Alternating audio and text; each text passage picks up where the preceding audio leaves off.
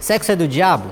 Bom, do jeito que as coisas estão acontecendo hoje em dia, até dá para entender porque muita gente pensa dessa forma. De fato, o sexo tem sido deturpado de tantas formas nos dias de hoje. Mas quando a gente olha a luz da Bíblia, a gente sabe que é muito diferente daquilo que a sociedade acredita que é o sexo nos dias de hoje.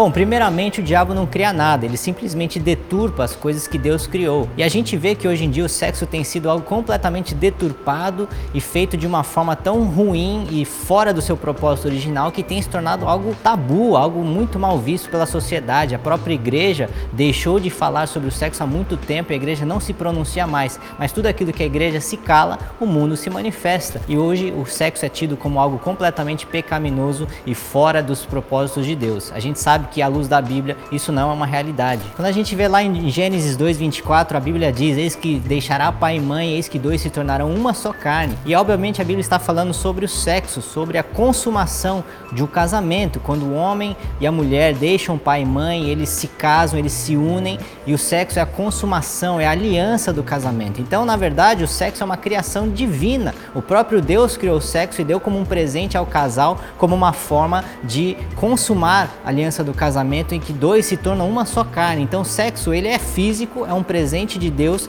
algo que a gente desfruta, mas também é algo espiritual. Essa passagem de Gênesis 2:24, ela é confirmada lá em 1 Coríntios 6, quando Paulo está advertindo a igreja de Corinto para se abster de qualquer imoralidade sexual. O que é imoralidade sexual? É qualquer tipo de sexo que é praticado fora do casamento ou fora do seu propósito original entre marido e mulher. E Paulo, ele adverte as pessoas falando que aquele que pratica a relação sexual com outra pessoa se torna uma só só carne com ela, assim como eu e você nos tornamos um só em espírito com o Espírito Santo de Deus. Então ele usa uma analogia física que o sexo representa para algo espiritual que nós temos com Deus e nós tornamos um só espírito com Deus. Então quando a gente para para analisar, a gente sabe e entende que o sexo não foi apenas uma criação física de Deus, mas o sexo é também espiritual. Então por que, que o sexo é tão mal visto nos dias de hoje? Porque o diabo ele pegou uma criação de Deus, algo que une o marido e a mulher em um ato físico e espiritual. Ele deturpou isso, trazendo todo tipo de imoralidade sexual nos dias de hoje. Quais são?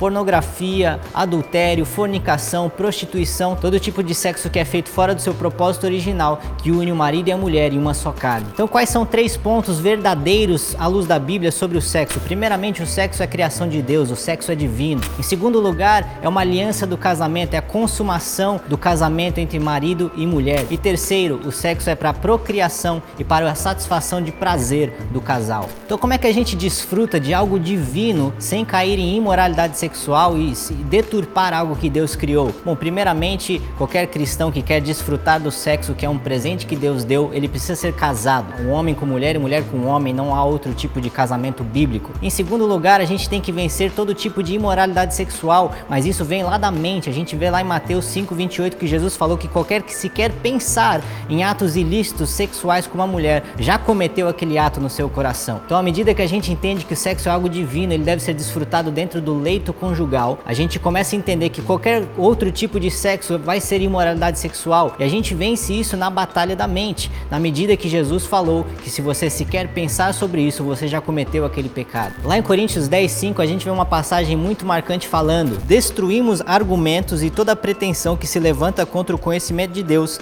e levamos cativo todo o pensamento para torná-lo obediente a Cristo. Então, quando a gente começa a vencer a batalha da mente, onde o diabo costuma nos atacar, a gente deixa de lado todo tipo de imoralidade sexual e a gente pode desfrutar de um presente que Deus deu ao casal. Então, como é que a gente desfruta de algo que Deus deu como presente ao casal? Bom, a gente tem fé que aquilo não tem absolutamente nada de errado, na verdade foi algo divino que Deus criou. A gente deixa todo tipo de imoralidade sexual, que é o sexo fora do seu propósito original de lado, e a gente faz aquilo que Deus nos deu para fazer e a gente desfruta disso. Lá em Gênesis 1:28 a gente vê que a palavra diz: "Sejam férteis e subjuguem a terra". Então, primeiramente, o sexo é para procriação, é através do sexo que os nossos filhos e filhas são criados e nós temos essas bênçãos que Deus nos dá, que a própria palavra diz que são os filhos e filhas. E um segundo aspecto é que o sexo foi feito por Deus de uma forma prazerosa, é algo muito bom para o ser humano, aliás, libera diversos hormônios bons e um bem-estar magnífico para que o ser humano desfrute isso. Afinal, Deus veio para que tenhamos vida vida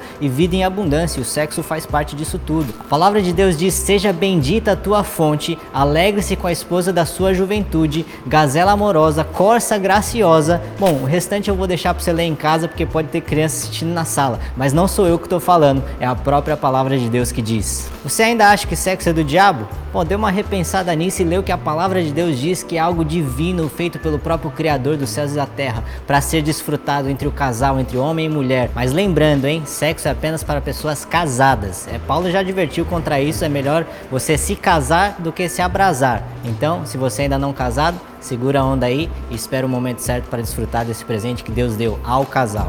Se você gostou desse vídeo, comenta aí, compartilha, dá um like e se você não quer perder um conteúdo nosso, ativa a notificação aí para ficar sempre sintonizado com a palavra de Deus. Um grande abraço, que Deus